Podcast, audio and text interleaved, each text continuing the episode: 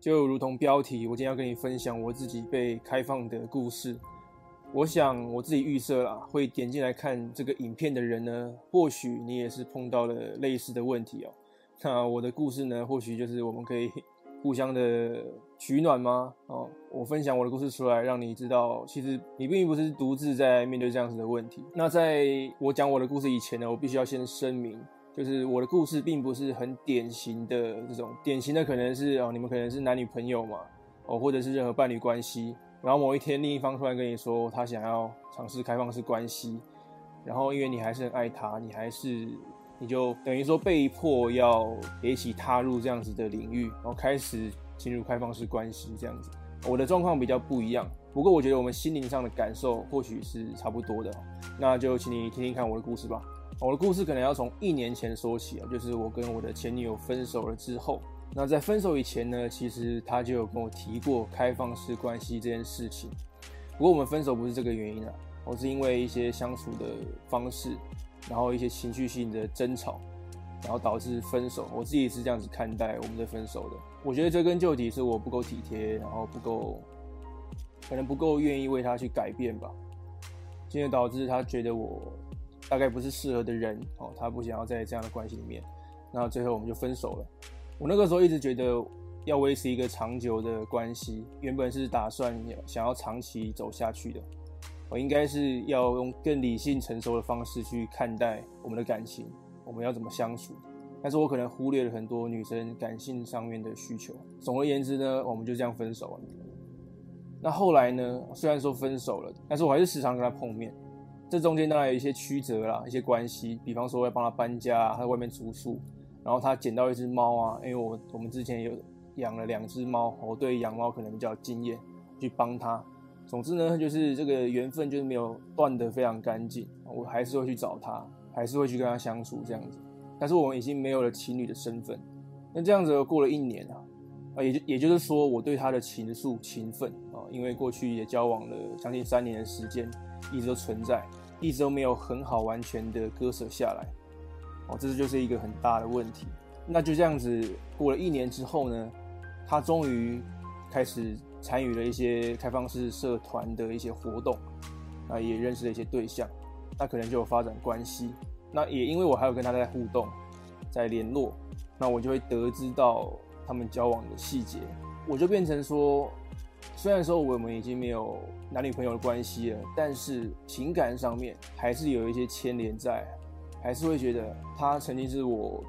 独有的人，然后但是事实上打了我一巴掌，提醒我说，哦，事情已经不是这样子的，就有一种第二次失恋的感觉啊。所以听到了当下会觉得还是会吃醋啊，会觉得很难过啊。当然这个时候如果我是一个第三方的角色，我看到我自己的朋友这样，我当然就会建议他说啊，你就果断的放掉就好了嘛，放弃掉就好，反正你们也不是男女朋友了，互不相欠，对不对？但是感情这回事没有这么简单嘛？就是因为感情还在，没有办法放下，导致了这样子的问题。那我还是想要继续跟他相处下去。那我可不可以作为他的开放式关系的其中一个呢？这个当然是没有问题的嘛。但是哦，这个时候就会有一些矛盾的心理存在，就是说我如果是开放式关系的其中一员，但是我自己不是，就是我的另外一半，他是他是在开放式关系的社团里面。那我如果自己不是的话，会造成一个我心理上非常不平衡的状况。所以呢，我也就这样子去参加了开放式关系的社团，我开始跟里面的人有些互动。我是这样的开始的。我我其实也非常的新哦，就是说我也是前几天才加入这样的社团的，还是一个菜鸟。所以我今天的分享，你一定会觉得非常的政治不正确，观念不正确。我请你多包涵，我不是开放式关系的一个老手，我是一个新手。然后我过去是因为很深刻的一对一关系，然后要转换到这样子开放式的关系，会有一点适应不良。而且我我其实并不是真的想要开放式关系，我只是想要让自己的心情更好受一点，让我的心心情更平衡一点。就说哦，反正我现在也是开放式关系，那那他也是开放式关系，那就没有什么关系。然后他如果有人陪的时候，至少我还我也是有人陪的，我也可以去找别人。我这并不是说什么报复心理，并不是这样，就是说，哦好，你你也找了一个伴，那我也要找一个伴，不是的，只是单纯的想要让我的心情好受一点，让我自己好过一点。那当然，我也认同开放式关系的一些好的层面，也非常的自由开放，是一个非常了无禁忌的一个地方。不过，或许之后我们可以再聊一集，就是说针对开放式关系这个议题啊，就撇除我自己的感感情关系、感情问题，再换一个另外一个方式探讨这个开放式关系。不过今天我就想要单纯的就是分享我自己的故事，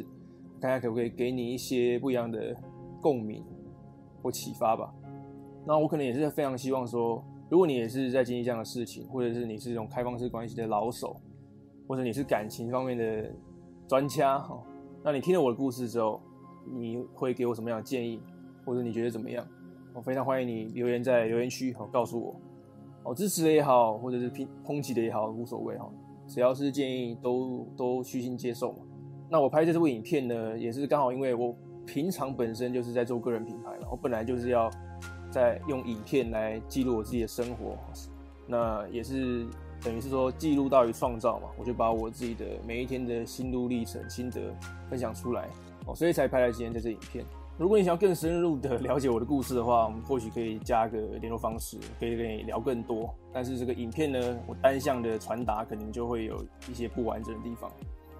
我再补充一下我的故事哦，就是我当然知道说我有选择的权利哦，就是说我的前女友她跟别的伴侣在交往约会，那。我当然有选权利可以选择我要不要参与，继续维持在这段关系当中哦。但是我想要说的是，其实我发觉我没有得选择，因为我还是很爱他嘛。所以说我的生理上没得选择哦，不只是肉体上的，我就是我还是有有精神上的慰藉需求嘛，我还是想要有人陪的哦。但是我一个我一个我很爱的人，不只是不在我身边，而且是在别人的身边，那就会造成我很大的失落感和一个。被抽空的感觉，简单来说就是一种失恋的感觉吧。我这种很典型的感受，所以我才说，这或许跟大部分的人这种被开放的感受是很相似的。当然，你也可以说我就是还不够开放嘛，还不是真正的开放式关系的一员，只不过就是刚踏入这个领域。没错，我也不否认，就是这样子。那我也还在练习，就是多去接受这样子的事情。我觉得在开放式关系的这个路上啊，有很多的心理困难要去面对。那我 p 这个影片出来，也是想说，反正就分享出来，有一样的问题状况的，或者是过来人，就互相鼓励，互相的支持。那我也想说，邀请你哦，就是分享你的开放式关系的故事哦，最好是这种被开放的关系。我想要多多听这种故事吧，就是也参考一下别人的这个心路历程。因为我这样拍影片，刚前面讲嘛是单向的，那如果是你能够有些回馈，我觉得也很好。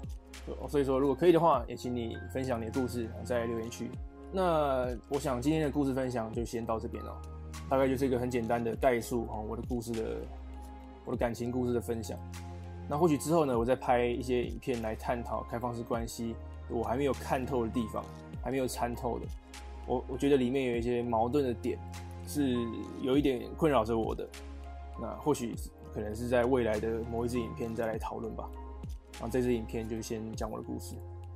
那就先这样喽。感谢你的收看，我们下一个影片见，拜拜。